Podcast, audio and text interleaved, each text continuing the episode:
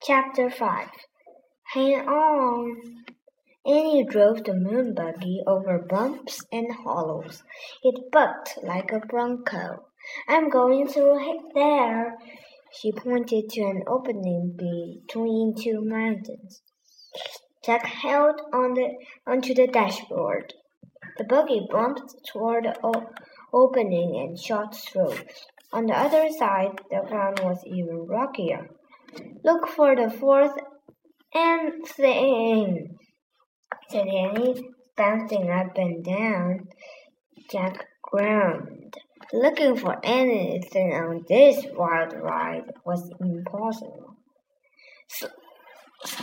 Slow down, he said. How? Try pressing on the br br brake pedal on the floor slowly. Annie pressed on the brake. The buggy slowed down. Jack sighed with relief. The ride was still bumpy, but now at least he could take a good look at the moon. He had never been to a such colorless, barren place. There was no green, no blue, no red. No water, no trees, no clouds, only giant gray rocks and craters, and an, an, an American flag. Oh man, said Jack. That's from the first astronauts who landed on the moon. And look, a telescope, said Annie. She drove near the flag and the telescope. Then she put her foot on the brake until the buggy stopped.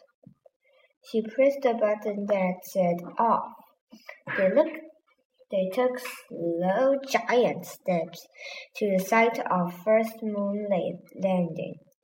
Beside the flag was a sign. Annie read it aloud.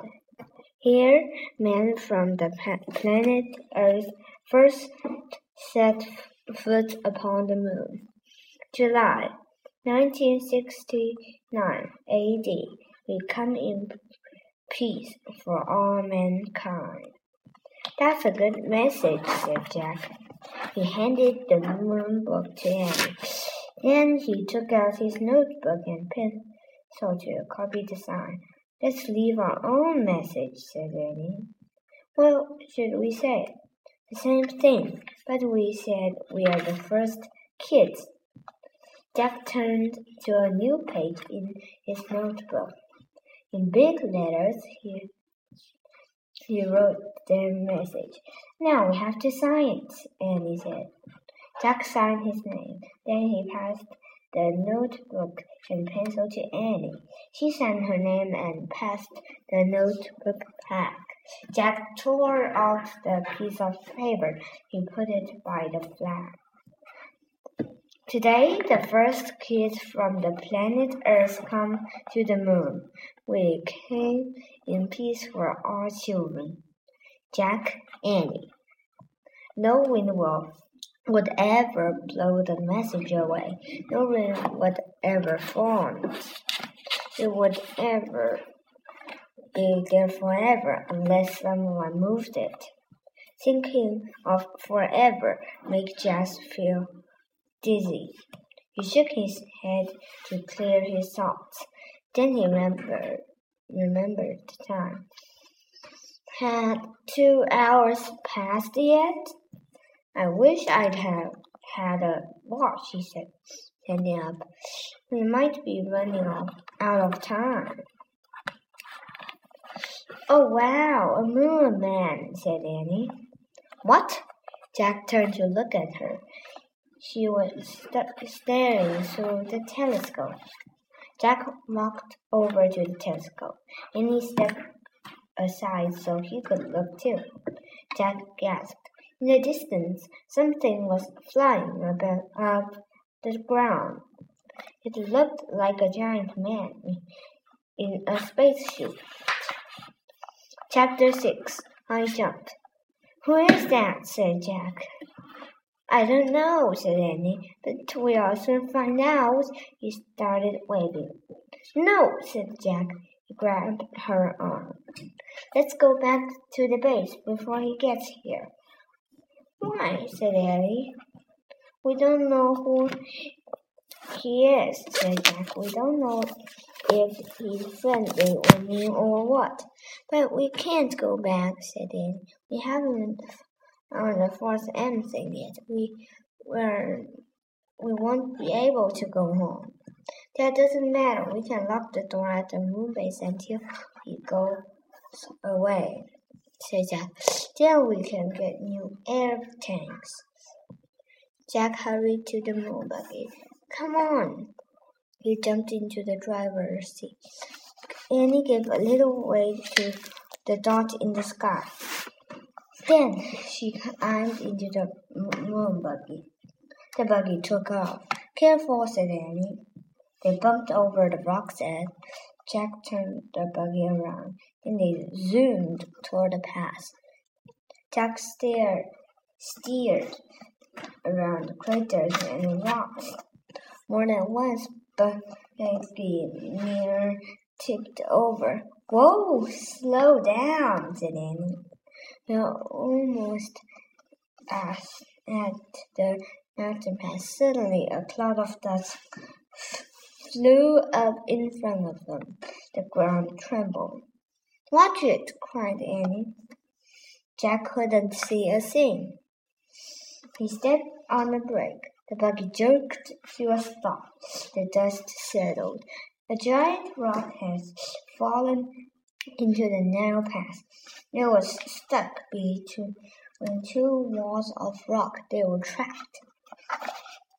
Jack quickly found a picture of the giant rock in the moon book. He read aloud.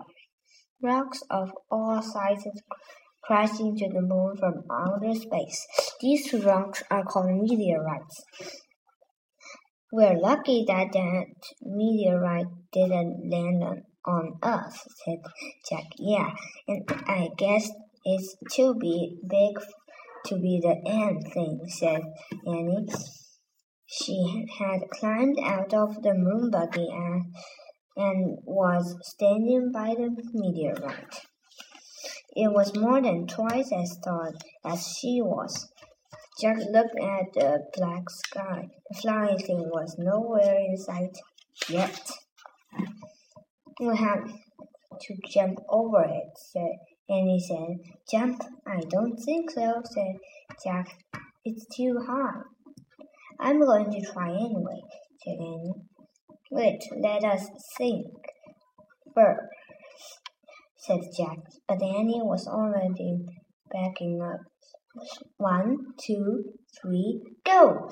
She shouted and took a giant deep steps toward the meteorite.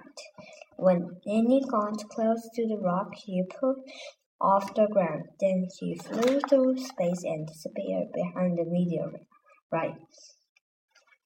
Annie, she called. There was no answer. Oh, brother, Jack said. He backed up and took off toward the rock. He jumped as high as he could. Then he was flying through space. Jack hit the ground and fell face down into the dust. Jack tried to stand, but his suit was too bulky. He tried to roll, but his suit made, made even that impossible. Oh no, he groaned. Not again. Are you here? asked Annie. Did you make it? Yes.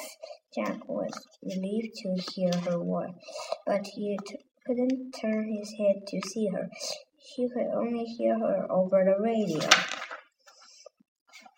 Can you help me up? He said. Nope, said Annie.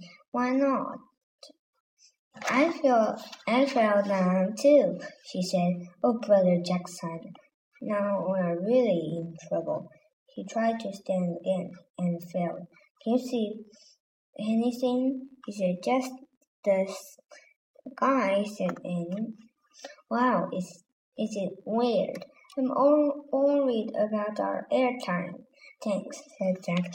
I feel like it's been two hours. Jack. Then.